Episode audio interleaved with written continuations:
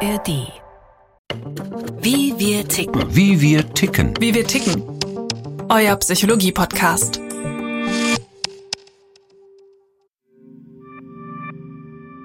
Also ich bin mittlerweile so weit, das hat mich auch beschäftigt, wie es denn wäre, wenn er, der zum Beispiel dass ein potenzieller Vergewaltiger ist oder ein Vergewaltiger einfach ist oder ein Straftäter oder Alkoholiker oder Kinderschänder, Mörder, keine Ahnung. Also gibt es tausend Möglichkeiten, die man in diese Lehre rein irgendwie interpretieren kann. Stefan, 30 Jahre alt. Seinen biologischen Vater hat er nie kennengelernt. Sein Leben vergleicht er mit einem Gemälde, in dem einfach eine Hälfte schwarz geblieben ist. Die Mutter hatte in der Zeit von Stefans Zeugung mehrere Liebschaften. Details wollte sie mit der Familie nicht teilen. Dafür sah sie keinen Anlass. Es geht nicht darum, für mich einen Vater zu haben. Es geht für mich eher darum, zu erfahren, wo der große Teil von mir herstammt. Diese große Lücke, die praktisch trotzdem irgendwo in einem ist, die existiert natürlich weiterhin, wenn man da keine Klarheit für sich schaffen kann. Stefan hat mehrere Berufe erlernt, seine Ausbildung immer weiter vorangetrieben und er hat seine Sache ziemlich gut gemacht. Die innere Unruhe aber, die blieb. Ich habe mich zu was Besonderem gemacht, dass ich auch als was Besonderes wahrgenommen werde, weil mir nicht von väterlicher Seite einfach gesagt wurde, du bist schon was Besonderes. Im Prinzip unbewusst gefühlt habe ich versucht, mich selber irgendwie aufzuwerten und aus der Masse herauszustechen. Bis er merkte, dass ihm das nicht mehr half.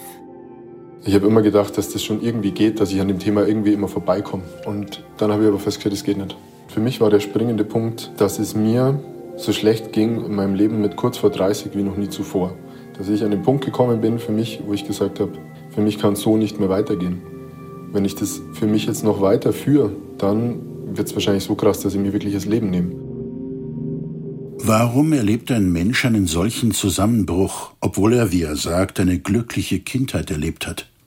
Dem Philosophen Martin Heidegger nach gibt es keine Zukunft ohne Vergangenheit. Wer also seine Vergangenheit nicht kennt, kann auch seine Zukunft nicht gestalten, folgert der Münchner Philosoph und Philosophieprofessor Wilhelm Vossenkuhl. Diese Frage nach der Herkunft ergibt sich aus einem zutiefst menschlichen Bedürfnis. Jeder will sich aus der Gesamtheit aller Komponenten, die die eigene Identität bestimmen, einen Reim machen können. Die Philosophie hat eigentlich seit zweieinhalbtausend Jahren immer wieder die Frage gestellt, wer sind wir Menschen?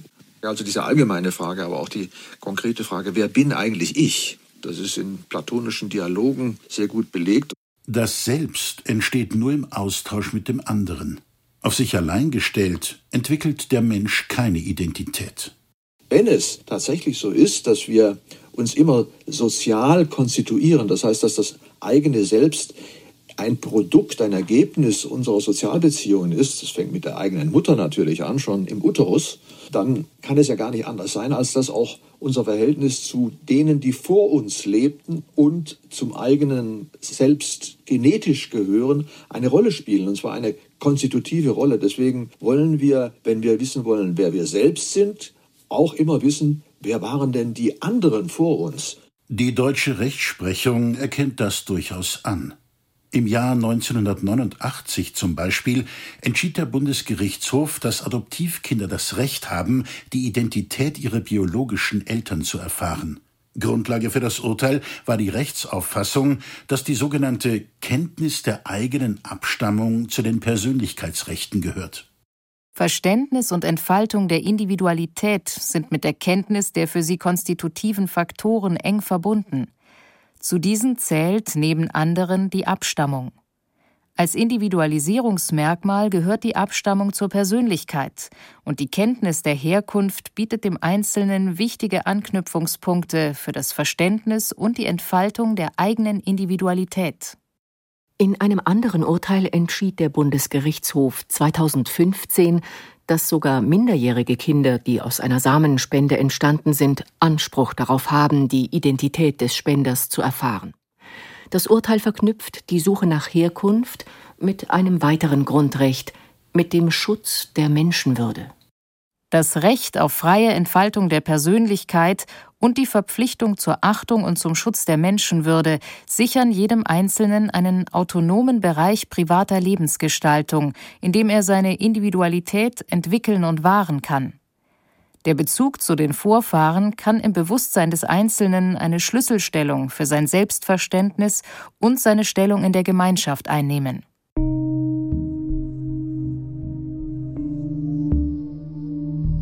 Die Psychologin und Familientherapeutin Irmela Wiemann begleitet seit Jahrzehnten Adoptivfamilien. Sie unterstützt die Adoptierten auf der Suche nach Antworten auf die Fragezeichen rund um deren biologische Herkunft. Es geht wirklich sehr vielen Adoptivkindern in ihren Familien sehr gut. Aber es ist eben dieses Gefühl, ich bin ja noch eine andere Person. Ich habe ja noch ein anderes Ich. Diese Suche ist für Außenstehende kaum verständlich. Sie meinen, Kinder, die von ihren Adoptiveltern geliebt werden, könnten sich eigentlich auserwählt fühlen. Das sagen die Adoptiveltern oft zu den Adoptivkindern.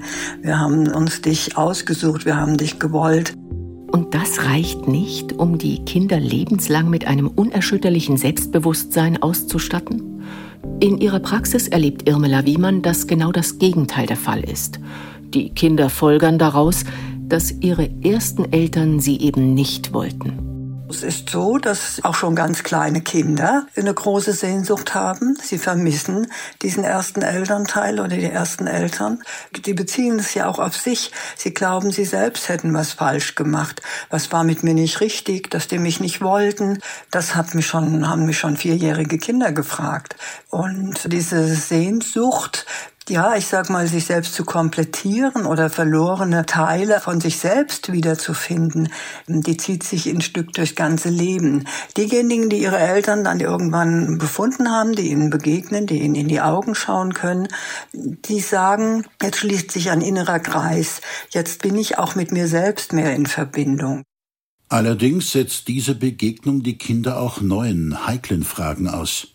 Wer wäre ich, wenn ich mit diesem Menschen groß geworden wäre? Oder wie gehe ich mit der sozialen Kluft zwischen uns um? Und was ist, wenn die ersten Eltern eine große Enttäuschung sind? In den USA ging ein Fall aus Georgia durch die Medien und vor die Gerichte. Ein durch Samenspende gezeugter 17-Jähriger fand durch einen Zufall im Internet den Namen seines Spenders und dazu ein Polizeifoto. Sein biologischer Vater stand dort, ist ein verurteilter Krimineller. Will ein junger Mensch das wirklich wissen? Was dort allerdings auch stand, das hätte die Mutter des Jungen, fand sie schon sehr viel früher erfahren müssen, der Spender war und ist psychisch krank. Diagnose schwere Schizophrenie und bipolare Störung. Im Fragebogen der Samenbank hatte er falsche Angaben gemacht. Und die Samenbank Xytex hatte die Angaben nicht überprüft. Jetzt sollen die Gerichte klären, ob die Mutter das Unternehmen für die ärztliche Behandlung ihres Sohnes in Regress nehmen kann. Denn Schizophrenie ist vererbbar. Der junge Mann war seit seiner Kindheit psychisch auffällig, war über Jahre hinweg in ärztlicher Behandlung und erhielt Medikamente, die ihn ruhig stellen sollten. Solche Medikamente allerdings verursachen gravierende Nebenwirkungen bei Patienten mit erblicher Vorbelastung für Schizophrenie. Immer wieder wollte sich der Junge das Leben nehmen. Bei der Suche nach der genetischen Herkunft spielt im Hintergrund immer die Frage mit Wissen oder lieber nicht wissen. Wann ist es besser, bestimmte Informationen nicht zu kennen? Und wann schadet das Nichtwissen dem Betreffenden? Der Fall von dem Jungen aus Georgia zeigt das Dilemma. Wer wollte nicht wissen, dass die eigenen psychischen Probleme Folge einer genetischen Vorbelastung sind? Andererseits, wer würde tatsächlich wissen wollen, dass der biologische Vater psychisch krank und ein Krimineller ist? Wie kann aus dieser Konstellation ein ungetrübter Blick auf das eigene Ich entstehen? Dabei werden auch Belastungen vererbt, die kein Agenturfragebogen und keine medizinische Untersuchung nachweisen könnte. Traumata, alte Wunden und Familiengeheimnisse, solche seelischen Schwelbrände gibt es auch in ganz normalen Familien zuhauf. Das Unaussprechliche, das tatsächlich nie erwähnt wird, erleben die nachfolgenden Generationen dieser Familien immer wieder als seelische und sogar als physische Belastung. Sie wundern sich dann über sich selbst. Es gibt es in der Tat relativ häufig, dass Menschen Verhaltensweisen bei sich erkennen, die sie nicht verstehen. Verena von Plettenberg ist Krisencoach in München. Sie begleitet Menschen durch schwierige Lebenssituationen hindurch. So habe ich zum Beispiel eine Dame gehabt, die sehr glücklich verheiratet war, wie sie mir sagte, Mutter von zwei Kindern und die doch immer wieder fremd ging. Und sie sich überhaupt nicht erklären konnte, warum. Sie war glücklich, sie hatte auch ein erfülltes Sexualleben und das war für sie völlig unbegreiflich. Die Frau ekelte sich vor ihrem eigenen Verhalten und konnte es trotzdem nicht abstellen. Und dann haben wir über mehrere Sitzungen herausgefunden, dass da irgendetwas mit ihrer Großmutter war. Und sie hat dann auch recherchiert, Menschen, die noch lebten, die die Großmutter kannten. Und da ist dann rausgekommen, dass die Großmutter im Zweiten Weltkrieg über Prostitution die Familie am Leben erhielt. Sie brauchten Geld, sie hatten alles verloren und so hat sie die Familie ernährt. Und da das ein Thema war, über das man nicht sprach, letztlich sich auch viele schämten in der Familie, wurde das totgeschwiegen. Und in dem Moment, wo sie das erfahren hatte, war auch bei ihr der Drang weg, immer wieder fremd zu gehen. Über ihr Fremdgehen hatte sich die Enkelin mit dem Schicksal der aus Scham verleugneten Großmutter solidarisiert. Erst über Nachforschungen in der Familiengeschichte gelang es ihr, sich von diesem unbewussten Erbe zu befreien. Für Verena von Plettenberg ist dies kein Einzelfall. Ich habe in meiner Praxis immer wieder den Eindruck, bei den Klienten, die den Weg zu mir finden, dass doch fast alle Verhaltensmuster in sich tragen, die ihnen unbegreiflich sind.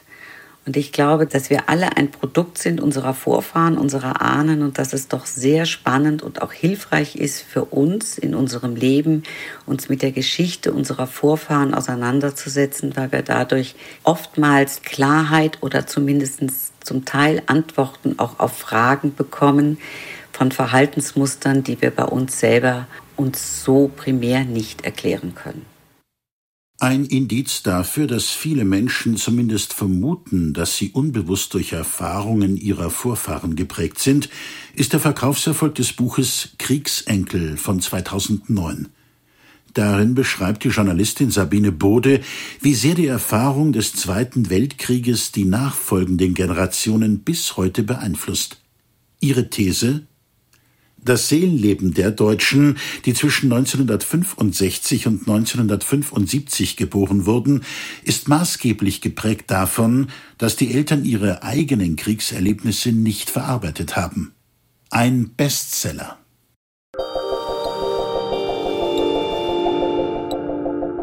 Die amerikanische Journalistin und Biografin Helen Epstein hat ihr Leben lang nach Erkenntnissen über das Leben ihrer Vorfahren gesucht. Die Suche nach Herkunft ist für sie ein Kernthema der Menschheit. Wer sind wir? Woher kommen wir? Diese Fragen stellen sich die Menschen seit der Antike. So heißt auch eines von Gauguins bekanntesten Bildern. Wir stellen diese Fragen in Schlüsselmomenten unseres Lebens, bei Geburt und Tod, Krankheit, bei Hochzeiten, bei Ritualen im Übergang zum Erwachsenenleben. Die Frage nach der eigenen Herkunft stellt sich bei Helen Epstein in etwas anderer Form.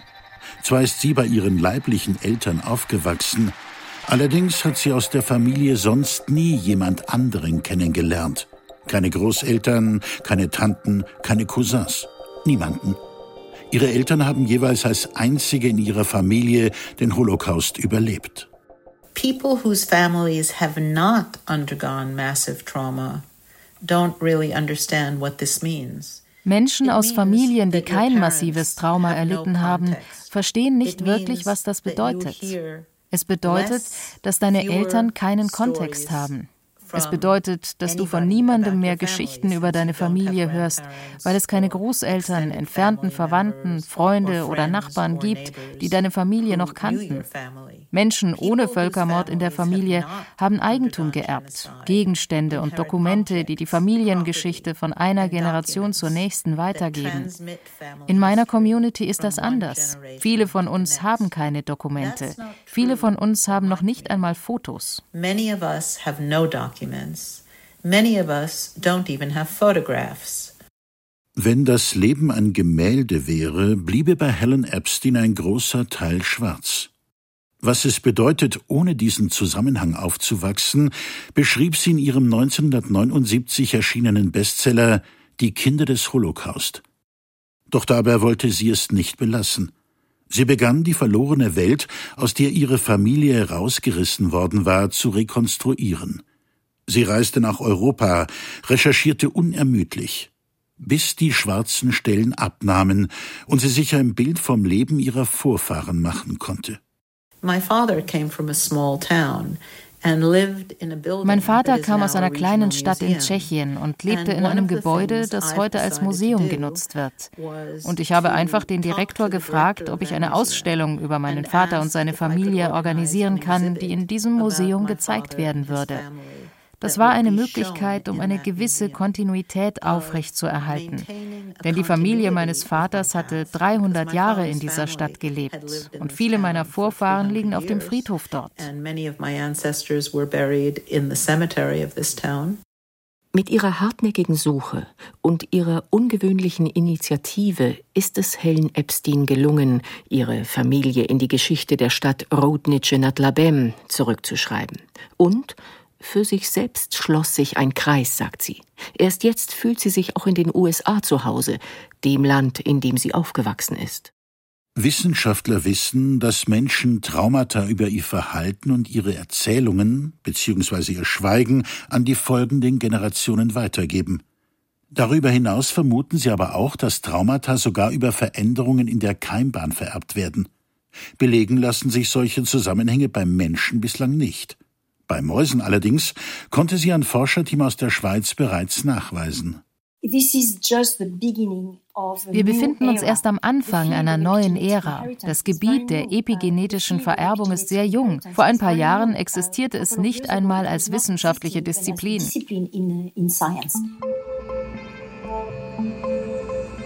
Professorin Isabelle Monsuy ist eine international renommierte Neuroepigenetikerin. An der ETH Zürich sowie an der Universität Zürich erforscht sie mit ihrem Team, wie Mäuse frühkindliche Traumata an die nächste Generation weitergeben. Im Labor trennen die Wissenschaftler dazu männliche Mäusejunge über längere Zeit und immer wieder vom Muttertier. Die Folge? Die Tiere entwickeln sich kümmerlich, sie sind weniger gesund, verhalten sich ängstlich und depressiv. Das Bemerkenswerte dabei, auch ihre Nachkommen zeigen diese Symptome. In unserem Versuch mit den Mäusen haben wir sehen können, dass einige Symptome bis in die fünfte Generation weitergegeben werden. Andere verschwinden nach der dritten oder vierten Generation. Das hängt einerseits mit dem Symptom selbst zusammen und andererseits mit der Schwere des Traumas. Manche Symptome überspringen aber auch eine Generation. Die Veränderung im Körper ist nachweisbar. Das Tier zeigt trotzdem keine Symptome. Ernüchternd. Allerdings haben Professor Monsuy und ihr Team im Labor auch zeigen können, ganz hoffnungslos ist die Lage nicht. Zumindest für die Mäuse. Die gute Nachricht? Diese traumainduzierten Symptome sind reversibel. Das konnten wir bei den Mäusen gut zeigen. Sie leben ja immer unter Normbedingungen. Einige traumatisierte Mäusemännchen haben wir für ein paar Wochen mal in eine ansprechende Umgebung gesetzt. In einen sehr großen Käfig mit Gesellschaft, zwei Stockwerken, Laufrädern, Spielzeugen. Das ist in vielerlei Hinsicht vergnüglich. Anschließend haben wir mit ihnen neuen Nachwuchs gezüchtet. Die Symptome, die wir vorher beobachtet hatten, gab es bei diesem Nachwuchs nicht mehr offspring. Wenn sich diese Erkenntnisse irgendwann aus dem Mäusekäfig auf die Menschheit übertragen ließen, dann würde das bedeuten, Nur wer die Erfahrungen der biologischen Vorfahren kennt, kann auch etwas dafür tun, ererbte Traumata loszuwerden. Adoptierte oder auch Kinder von Samenspendern, deren Spurensuche erfolglos blieb, sie haben keine Chance herauszufinden, woher bestimmte Aspekte ihrer Persönlichkeit stammen. Sie müssen lernen, die Lücke in ihrem Leben zu akzeptieren, sagt die Psychologin Irmela Wiemann. Wir können nur an dieser Stelle trauern. Und was wir auch machen, ist, dass sich die Menschen ein inneres Bild entwickeln, nämlich ausgehend von sich selbst, was sie für Fähigkeiten, für Eigenschaften haben, wie sie sich fühlen, wie sie sind, dass sie da überlegen, was könnte da von meiner Mutter oder meinem Vater, zumindest was könnte von meinen leiblichen Eltern sein, dass ich so gerne reise oder dass ich vielleicht äh, gut singen kann. Solche Fähigkeiten, die kann ich äh, gut zurückführen. Da gibt es auch irgendwo erbliche Anteile. Und das beruhigt dann Menschen, die ihre Wurzeln nicht finden können. Stefan hat, als er keinen anderen Weg mehr für sich sah, schließlich seine Mutter unter Druck gesetzt. Wenn sie keinen Namen nennen wolle, werde er mit ihr brechen. Daraufhin gab sie die Namen von zwei möglichen Vätern preis. Einer von ihnen ist bereits verstorben. Den anderen hat Stefan kontaktiert. Die Reaktion des Mannes, der eventuell sein biologischer Vater ist, hat Stefan nicht überrascht. Sie war ihm sofort vertraut. Ich selbst, sagt er, hätte genauso reagiert. Es ist praktisch, als würde ich in einem Tunnel stehen, wo ich kein Licht gesehen habe am Ende. Ich laufe diesen Tunnel schon ganz lang entlang und jetzt zeigt sich am Ende zum ersten Mal das Ende von dem Tunnel, also ein Licht. Da geht's raus vielleicht. Ich weiß aber nicht, wie weit es noch weg ist. Aber ich weiß dadurch erst, dass dieser Tunnel auch wirklich ein Ende haben kann.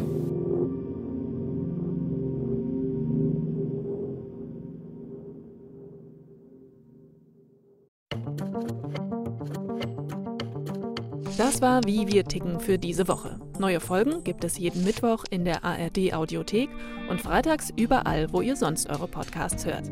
Bis dahin hier noch ein Podcast-Tipp für euch.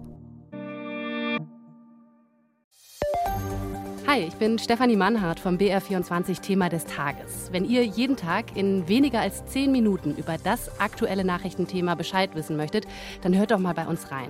Wir sprechen mit Expertinnen und Experten über Politik, Wirtschaft, Digitales, Gesellschaft und Kultur. In jeder Folge steigen wir bei einem Thema tiefer ein, erklären Hintergründe und bringen euch auf den neuesten Stand. Das BR24 Thema des Tages gibt es jeden Werktag neu in der ARD Audiothek und überall, wo es Podcasts gibt.